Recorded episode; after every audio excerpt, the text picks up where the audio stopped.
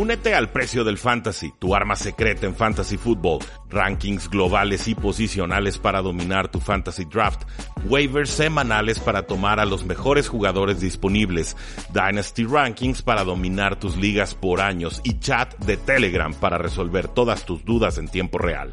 Visita stam.store diagonal precio NFL o da clic al link en este episodio para suscribirte.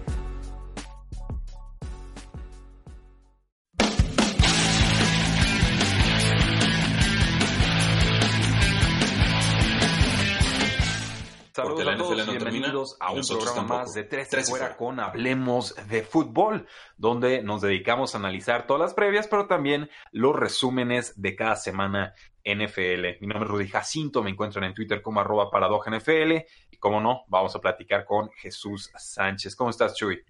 Saludos, Rudy. Una semana 7 bastante interesante. Tuvimos partidos eh, que por lo menos en el papel lucían algunos cerrados y creo que tuvimos más palizas de las que creíamos, nuevas formas de perder por parte de equipos que siempre nos enseñan exactamente eso, formas de perder y pues seguimos teniendo dos equipos invictos. Vamos a platicar de todos estos eh, partidos de la semana 7. Para mí esta semana, Chuy, brilla por dos razones. Uno, porque aparecen receptores secundarios con, tardes impresionantes en muchos equipos, eh, de esos que no nos dan, absolutamente nada útil en fantasy fútbol, pero podrían ser importantes de cara al futuro. Pero también porque los equipos que ya eran favoritos terminaron desmarcándose aún más. Los Patriotas y los 49ers y los Santos y creo que por ahí los Vikingos y los Packers, eh, equipos que, ganan claramente, que están dominando y que para mí ahorita pues son los, los únicos contendientes reales para pensar en un Super Bowl. Sí, así es. Sin duda alguna creo que se separa un poco la competencia en la NFL esta semana. Eh, sobre todo porque también tenemos una lesión importante el jueves por la noche que podría afectar eh, cómo se acomoda la conferencia americana, pero sí. creo que sí hay una línea importante entre tres favoritos fuertes, tal vez si te pones un poco exigente sacas nada más uno de cada conferencia y ya el resto de la competencia que sí se siente este un poquito por debajo. Sí, sí inconsistente. Sí, exactamente esa es la palabra. Son inconsistentes y, ya van quedando muy atrás en el récord. Eh, adelante, Chuy, ¿con qué juego quieres comenzar? Iniciamos con el Sunday Night Football la victoria 37 a 10 de los Dallas Cowboys sobre los Philadelphia Eagles. Este partido que en cuestión de minutos, con las primeras dos posesiones de Filadelfia, dos balones sueltos, los Cowboys convirtieron esto en 14 puntos y prácticamente con eso ya sentenciaban este Sunday Night Football que se acabó en cuestión de minutos que habíamos iniciado el eh, primer cuarto. En total fueron 27 puntos que Filadelfia se comió en la primera mitad. Es un récord para esta era de Doug Peterson como head coach de los Eagles.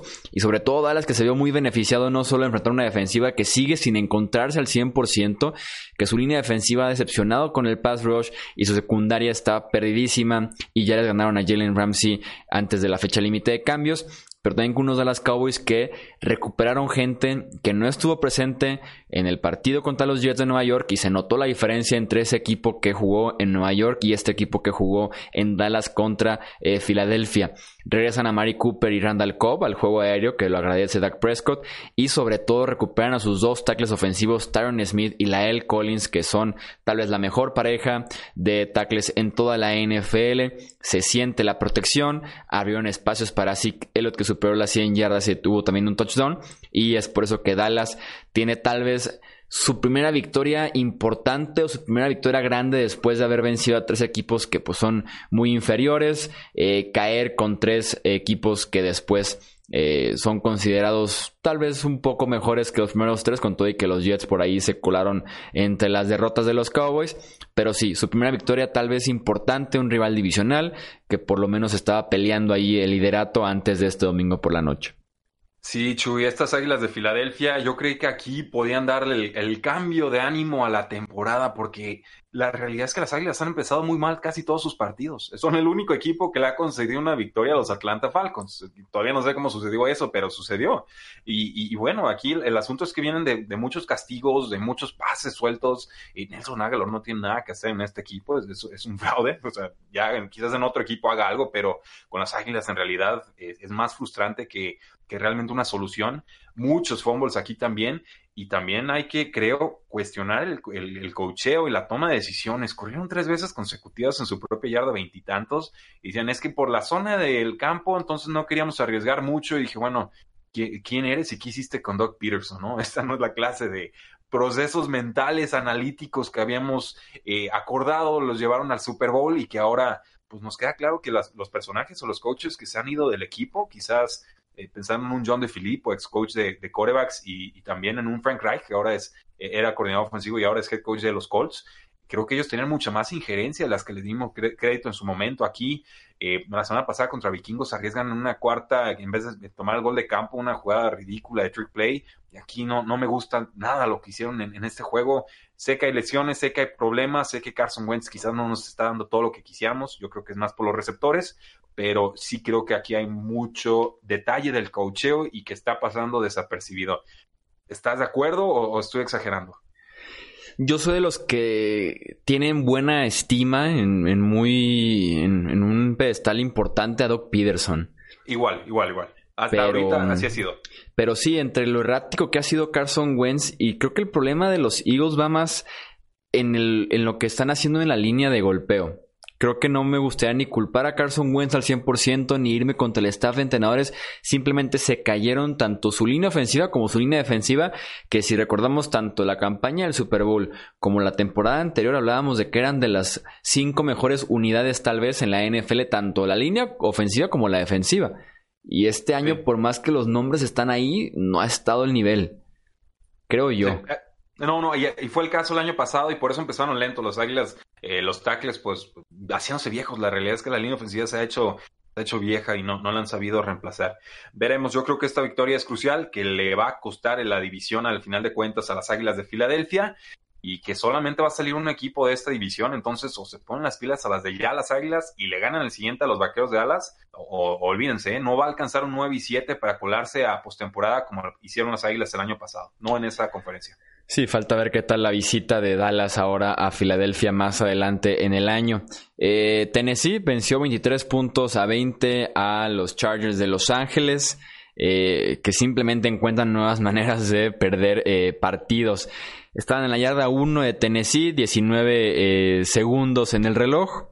Intenta ir por el centro con Melvin Gordon, que se queda corto de la zona de anotación y además comete un balón suelto que termina en las manos de la defensiva de los Titans. Touchback, el partido se acaba, los Chargers pierden por tres puntos estando a centímetros de la zona de anotación del rival.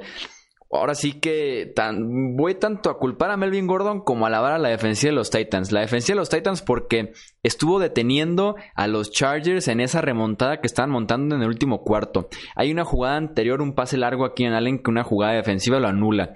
Eh, tenemos un, eh, una recepción de Austin Eckler que los lleva justamente hasta la yarda 1, lo alcanzan a detener de manera milagrosa antes de que cruce. Melvin Gordon tuvo un acarreo antes de este fumble y también lo detienen en la yarda 1. Y la jugada de Wesley Woodyard me parece excelente, se cuela por el lado derecho de la formación y alcanza su tal manotazo para eh, soltar el, balón de las manos de Melvin Gordon. Ahora sí, enfocándome en el corredor de los Chargers. Le ha hecho daño realmente la presencia de Melvin Gordon a este equipo de Los Ángeles. Desde que regresó están 0-3 para empezar por ahí.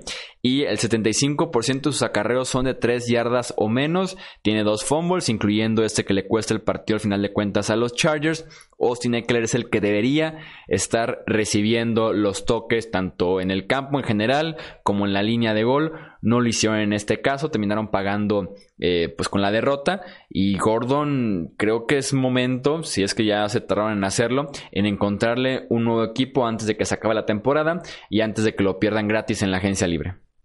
La cosa es quién lo va a querer y quién va a querer pagarle ese dinero y quién va a querer el dolor de cabeza ya, ya quedó demostrado que Melvin Gordon es un jugador más y ya, que estuvo detrás de una eh, buena ofensiva y que ha estado mejorando año tras año, sí, pero eh, llega después de una huelga sin ritmo y lo, lo quieren meter a calzador y ahí está el precio, ¿no? Y ha sido el tema varias semanas y no es nada más tema tuyo ni mío de, esta semana en particular. No estamos haciendo sangre de un error que hizo Melvin Gordon. Simplemente los ojos nos dicen y las estadísticas también que Austin Eckler ahorita es un jugador superior a Melvin Gordon, por aire y por tierra, y que la ofensiva funciona mejor cuando él está en el campo. Tan así, y lo saben los Chargers y se hacen tontos, que Austin Eckler fue quien estuvo en toda la serie final cuando llegan hasta la yarda 1.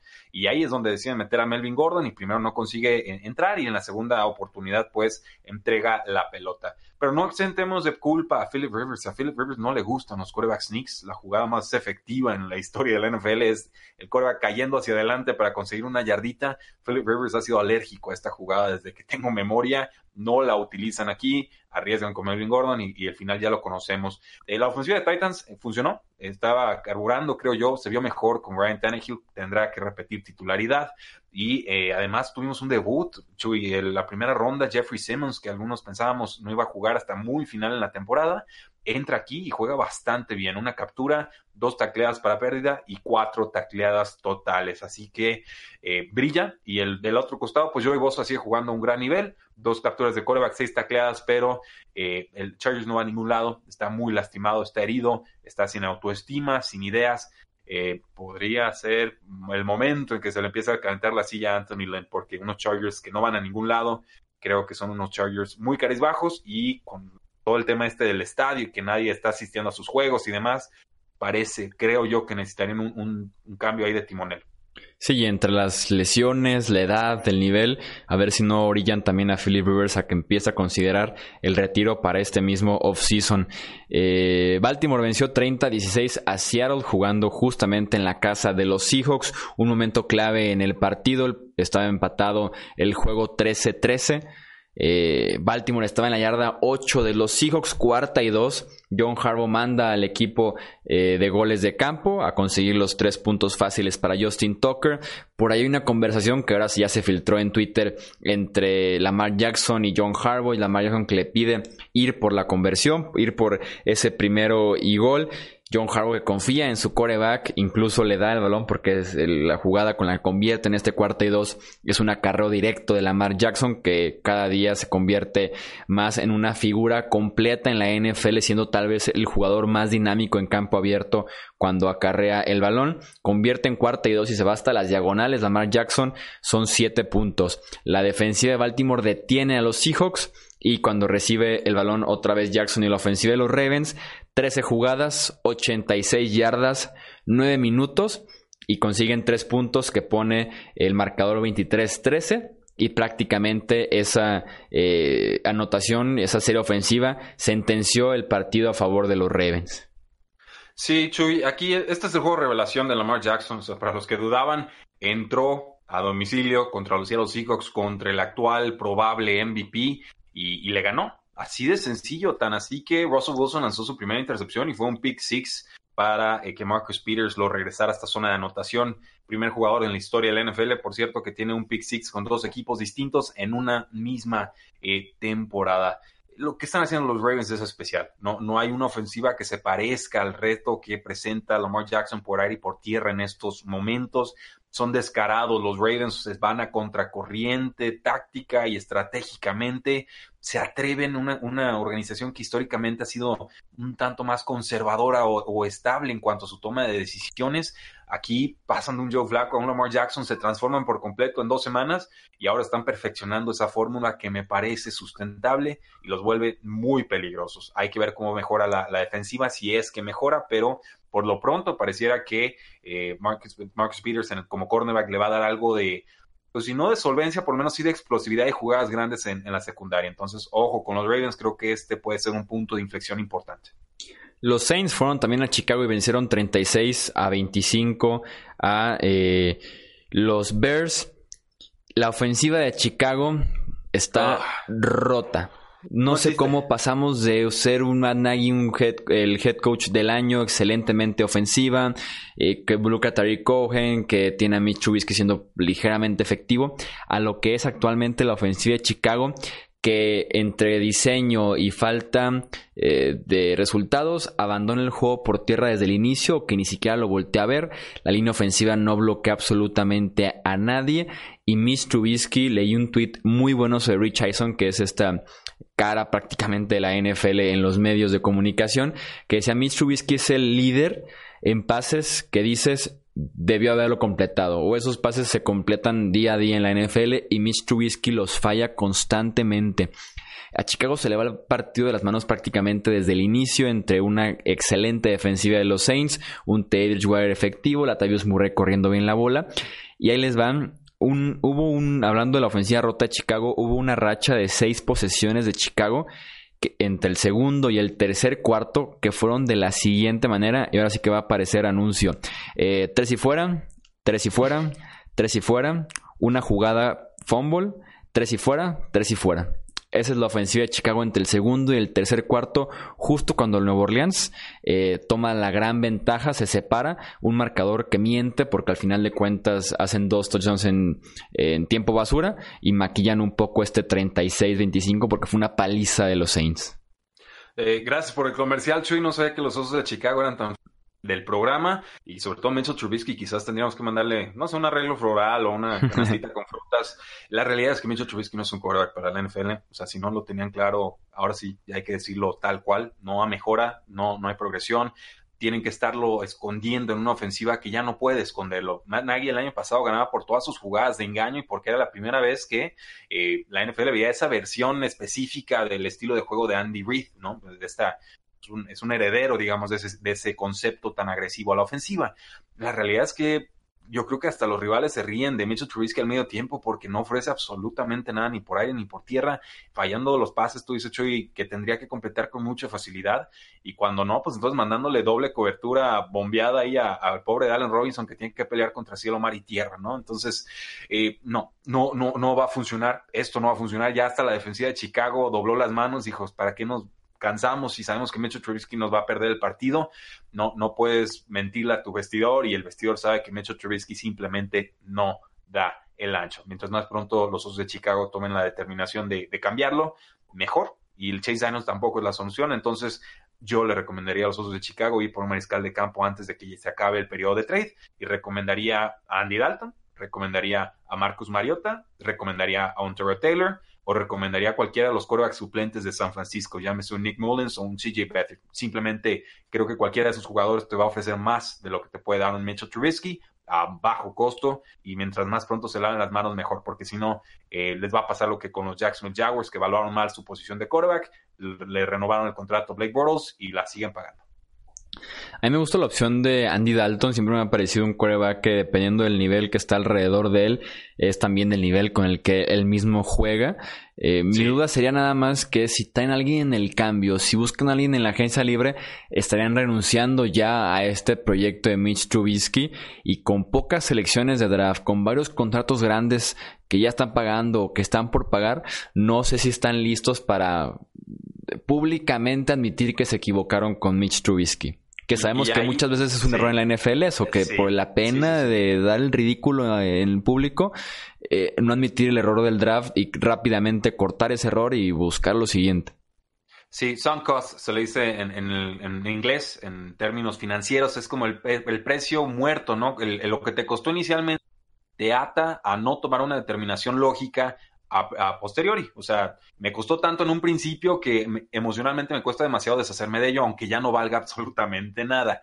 Ahí está la medida de un verdadero líder, Chuy, y de alguien que realmente sepa evaluar dónde y cómo está posicionado su equipo. Si no te puedes scoutear con total honestidad, verte en el espejo y decir, mi, equipo resiente esto y esto y esto, si nos vamos a estar engañando, si Ryan Pace no es capaz como general manager de decir, nos equivocamos a la que sigue, eh, olvídate. De entrada no, no merecen estar en ese puesto y de salida, pues en esa división menos van a poder competir.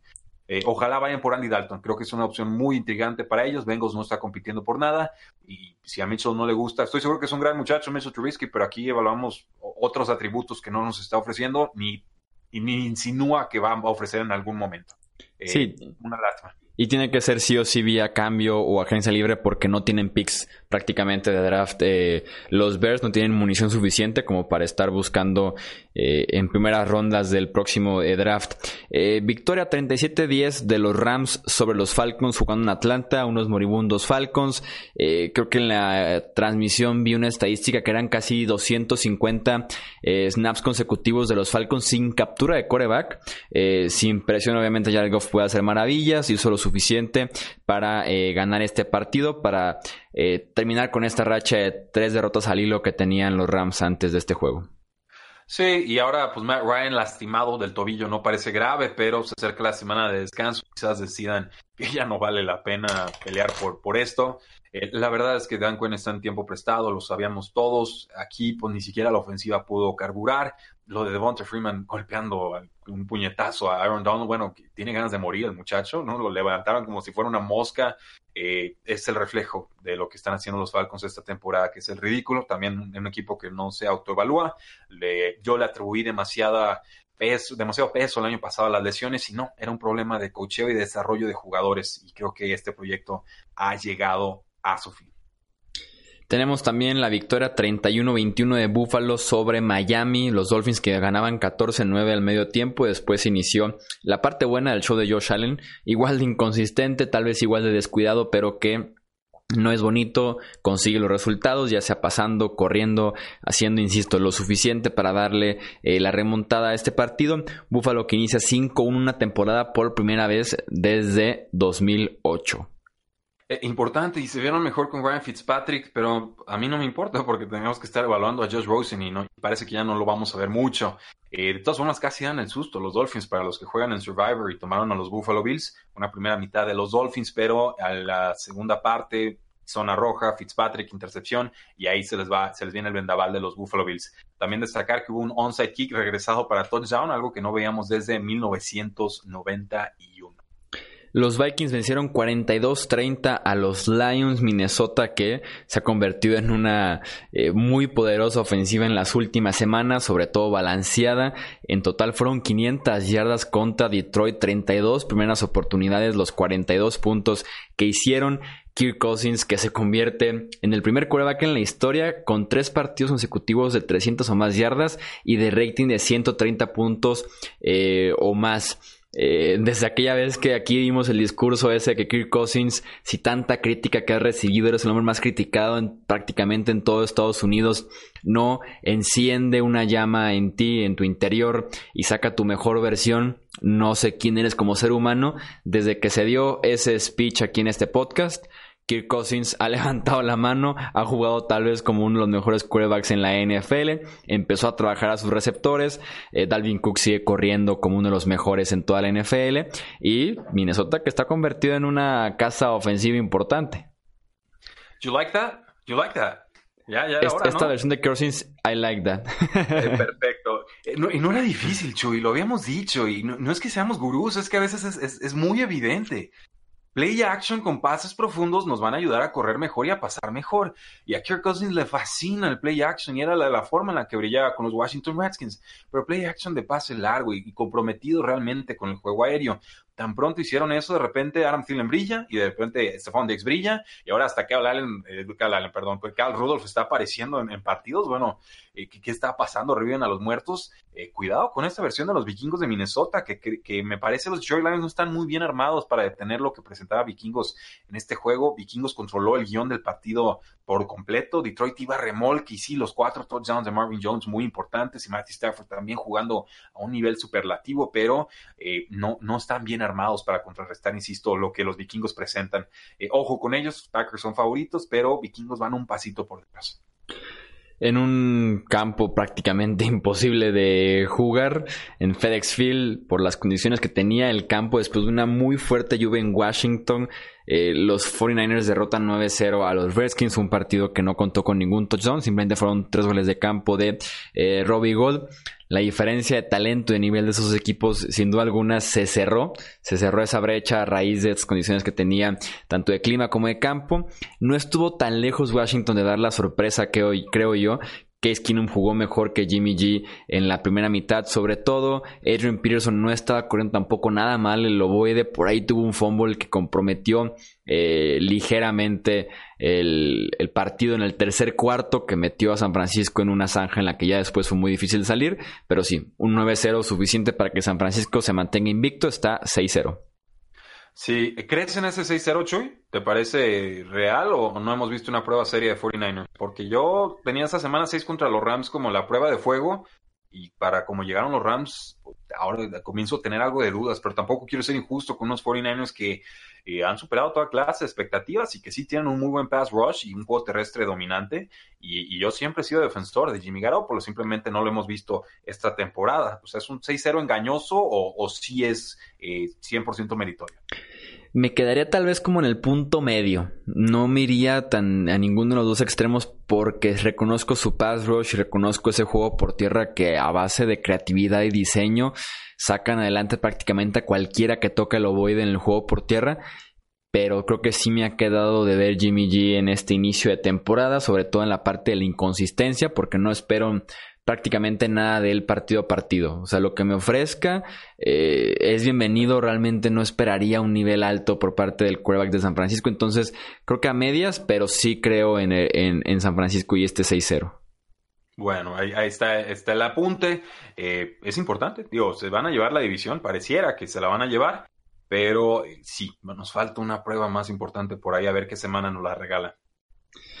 Eh, Arizona venció 27-21 a los eh, Giants de Nueva York, otro campo que también estuvo sumamente resbaladizo. Aún así son ya tres victorias consecutivas para este equipo de Arizona. David Johnson limitado, tuvo nada más una carrera en el partido, decidieron darle después el ovoide a Chase Edmonds, que fue todo una sensación, 126 yardas por tierra, 3 touchdowns, acabó con esta defensiva de, eh, de los Giants y me encanta que en esta ofensiva de Cliff, de Cliff Kingsbury puedan involucrar a más armas ofensivas, esté sano o no Johnson para la próxima semana Edmonds debe seguir tocando el ovoide porque lo hizo muy bien. Es un corredor sumamente explosivo que le encanta llevar sus acarreos hacia la lateral, te da un estilo diferente a la de David Johnson y esta ofensiva de Arizona que se aprovechó de la defensiva de los Giants, pero que además lleva tres semanas jugando muy bien.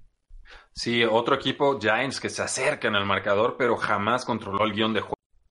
Arizona metió presión muy temprano y lo resintió bastante. Danny Dimes, yo ese apodo nunca me ha gustado. Ya dije que en vez de Danny Dimes tendríamos que llamarlo Danny Crimes, porque algunas de las jugadas que realiza son verdaderamente criminales. Aquí acaba con 22 de 35 pases completados, 223 yardas, un touchdown y una intercepción. Dices, bueno, números aceptables para un novato, pero pues aquí también pierde dos fumbles y el segundo fue mientras estaban tratando de, salvar el partido en tiempo de desesperación. Entonces, sí, hay, situaciones complicadas, el talento no respondió, Evan Engram desapareció en combate y, los, la, defensa de Arizona ha sido muy benévola con, con las alas cerradas para efectos de, fantasy fútbol y producción, pero aquí no, no apareció para nada. Los Giants tendrían que verse en el espejo. Esta es una derrota importante, perder contra Cardinals en casa, con la forma en la que van a responder los tabloides de Nueva York híjole, yo, yo sé que esta sí le duele y feo a la organización. Los Colts vencieron 30-23 a los Texans. Se pudo haber ido Andrew Locke, pero se quedó esa tradición de hacer pedazos la defensiva secundaria de Houston. Jacoby Brissett lanzó para 326 yardas, 4 touchdowns, 0 intercepciones. Insisto, partido de Andrew Locke contra los Texans, partido que tenía buenos números. También T.Y. Hilton, eh, creo que promedia como 100 yardas contra los Texans en los últimos 15 partidos contra ellos realmente han sido sumamente efectivos. Porque tiene doble dígito en touchdowns en esa misma eh, cantidad de partidos. Entonces esa tradición de los Colts contra la defensiva de los Texans se mantuvo con todo y que ya no está eh, Andrew Locke series ofensivas largas que cansaron a la defensiva de Houston, no encontraban respuesta tampoco en terceras oportunidades. En ese sentido, es excelente el plan de juego semana a semana de Frank Reich para eh, alzar las fortalezas de Jacoby Brissett y esconder de alguna manera sus debilidades. Y Brissett que ahora está 4-0 enfrentando a los Houston Texans. Me parece que tres son con los Colts y una con Nueva Inglaterra. Sí, un juego en el que Leguer Blount creo que les metió un montón de puntos hace muchos ayeres. Brady está suspendido cuatro juegos. Eh, T.Y. Hilton no lo paran los Texans, jamás lo han parado, jamás lo van a parar. La secundaria de Texans está lastimada y no parece del todo bien entrenada, por eso el trade con Garen Conley de los Oakland Raiders pero eh, también Eric Ebron tuvo una recepción impresionante a una mano en zona roja. Zach Pascal, ya consolidado como receptor número dos, también está dando números importantes. Marlon Mack, un tanto más limitado, fue Brissett el que nos ganó con el brazo. Creo que el juego se le complica demasiado a los Texans Chuy desde el inicio, porque Will Fuller salió en esta primera serie ofensiva que tuvieron con una lesión disquiotibial y así como lo hace de Sean Jackson con cada equipo en el que ha estado, Will Fuller le abre el espacio al resto de, las de sus ofensivas y entonces le facilita el trabajo al quarterback y le da mayor eficiencia al resto de las piezas. Quitas a Will Fuller, creo que los, todo el campo se comprime, la defensiva puede jugar más tranquila, más pegada a la línea de golpeo y, y eso creo que desde ahí ya iba mal en la tarde para los Texans que pues simplemente no terminé de comprarlos y Frank Reich está haciendo un fantástico trabajo sin Andrew Luck. Los Jaguars también escaparon de una posible derrota o que hubiera sido bastante vergonzosa contra los Bengals. Al final se quedan con la victoria 27 eh, a 10. Este partido que al medio tiempo ganaba Cincinnati 7-6 y que los Jaguars tenían 309 yardas mientras que los Bengals tenían 110. Mis respetos para la defensiva de zona roja de los Bengals que se lució en este partido. Eh, fueron seis viajes de Jacksonville a la zona roja de Cincinnati, apenas un touchdown. Eh, los habían limitado bastante. Bien, ya después investigué y la defensiva en zona roja de los Bengals es la séptima mejor de la NFL, así que tampoco es como que tú digas una sorpresa, pero no esperaría eso eh, justamente de Cincinnati. Y sí, esa fue la historia para Jacksonville, mover bien la bola, atascarse eh, en el lodo cuando llegan a zona roja. Al final de cuentas, un pase de Garner Minshew, una conversión de dos puntos también del quarterback de los Jacksonville Jaguars, es la que termina eh, sellando la remontada y la victoria. Sí, y la defensiva de los Bengals, pues solamente le permitió 131 yardas en 29 carreos a Leonard Fournette. Yo creí que se iba a ir para 250 en 40 toques eh, de balón. Destacar que la línea ofensiva de los Bengals no tenía cuatro titulares, Chuy. De ahí vienen muchas de las intercepciones que tuvo Andy Dalton en este partido y la poca producción también que nos dio Joe Mixon, el corredor estrella de este eh, equipo. Pases algunos soldados, me parece, de Tyler Boyd. Cincinnati no va a ningún lado, no está funcionando Andy Dalton con, con Zach Taylor. Yo creo que ya es momento de ver a Brian Finley, ver si nos puede ofrecer algo como titular y si no, pues seguramente Justin Herbert sería un buen quarterback para Cincinnati el próximo año. Y para cerrar tenemos la victoria 42 a 24 de los Green Bay Packers sobre los Oakland Raiders. Eh, un partido que tal vez está un poco maquillado este marcador. Si bien Aaron Rodgers destrozó a esta defensiva secundaria de los Raiders con 6 touchdowns totales, y sí, muy merecido en ese sentido para Aaron Rodgers. Pero creo que a la ofensiva Oakland pudo haber hecho más contra una defensiva de Green Bay que venía jugando bien, que estaba en casa y que encontró la manera de moverle eh, el balón. Tenemos otra vez un fumble de Derek Carr en la yarda 1 del rival en la que se estira eh, demasiado, en la que termina soltando el ovoide, termina el balón cruzando las diagonales sin posesión, o sea que es un touchback para el equipo rival. Tenemos también una carrera de Josh Jacobs, que también tuvo un buen partido, que se queda en la yarda 1 en cuarta y gol. Eh, Carr también lanza tres intercepciones en zona roja. Eh, por ahí esos errores que le costaron a los Raiders cerrar series ofensivas que hubieran mantenido este partido un poco más cerrado porque con un Aaron Rodgers que te lanza cinco pases de touchdown y otro touchdown corriendo, no puedes tener errores si te quieres mantener en este tiroteo con Rodgers.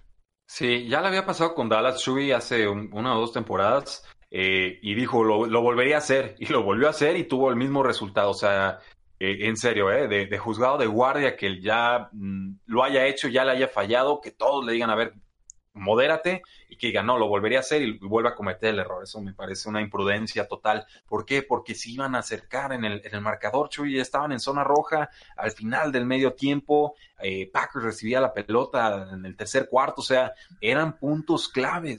No consiguen los siete puntos, entregan el balón, Rogers les recorre todo el campo, les anota de siete, recupera la pelota Packers al inicio del tercer cuarto, por supuesto que les vuelven a meter un touchdown, y de repente ya tenemos, creo que era 28-10 de un juego que estaba una anotación y que Raiders se podía ir incluso arriba, eh, ya teníamos tres anotaciones de diferencia. Entonces, ese error fue tan crucial y tan importante que si lo vuelvo a ver en Derek Carr, por mí que lo corran de la NFL. Así de sencillo. Sí, le pasó en 2017 con los Dallas Cowboys también un partido que fue eh, prime time. Derek Carr lleva cinco temporadas y media en la NFL y tiene 23 balones sueltos perdidos. Sobra decir que es líder en la NFL desde que entró a la liga, ¿verdad? Sí, digo, y, en líneas generales está funcionando con, con Gruden, o sea, ese no es el tema o la crítica, pero hay jugadas de alto apalancamiento, high leverage, jugadas tan claves que si no las conviertes o si no las ejecutas bien, te sabotean el resto del partido. Y son dos, siempre son dos o tres jugadas decisivas en cada partido que tienes que ganar y errores como estos se pagan con 14 puntos de diferencia. Los siete que no anotaste, más los siete que concediste, más los otros siete que te metieron de, volada después. Entonces, de, situational football, hay que saber en qué, dónde estás parado, en qué down, en qué distancia, en qué momento y entonces ejecutar bien, porque si no, equipos tan fuertes como los Packers te las van a ganar todas. Hay poco que decir del Monday Night Football, pero los Pats vencen 33 a 0 a los Jets de Nueva York. Sam Darnold que tiene cuatro intercepciones, un balón suelto, eh, la peor actuación de su carrera. Se le olvidó por completo de cómo jugar la posición de quarterback. Nunca pudo descifrar el cover zero blitz que tiene Nueva Inglaterra este año, que lanza una y otra vez hacia los quarterbacks rivales y que prácticamente nadie ha podido descifrar.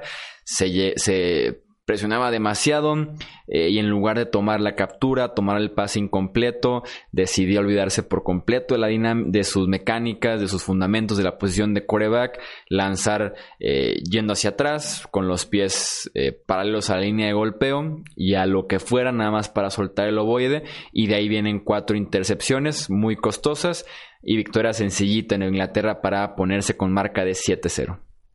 Sí, poco que agregar, un, 7-0 más por defensiva que ofensiva, pero pues 33 puntos tampoco hay mucho que eh, reclamar. Eh, muchas gracias Chuy, muchas gracias al público por habernos escuchado, que no olviden seguirnos en Facebook, en Twitter, en Instagram, en YouTube, suscribirse a los canales de YouTube, por supuesto, pero también a este podcast, déjenos una buena reseña, presúmanos con sus contactos para que estos proyectos puedan seguir creciendo. Porque la NFL no termina y nosotros tampoco. Tres y fuera.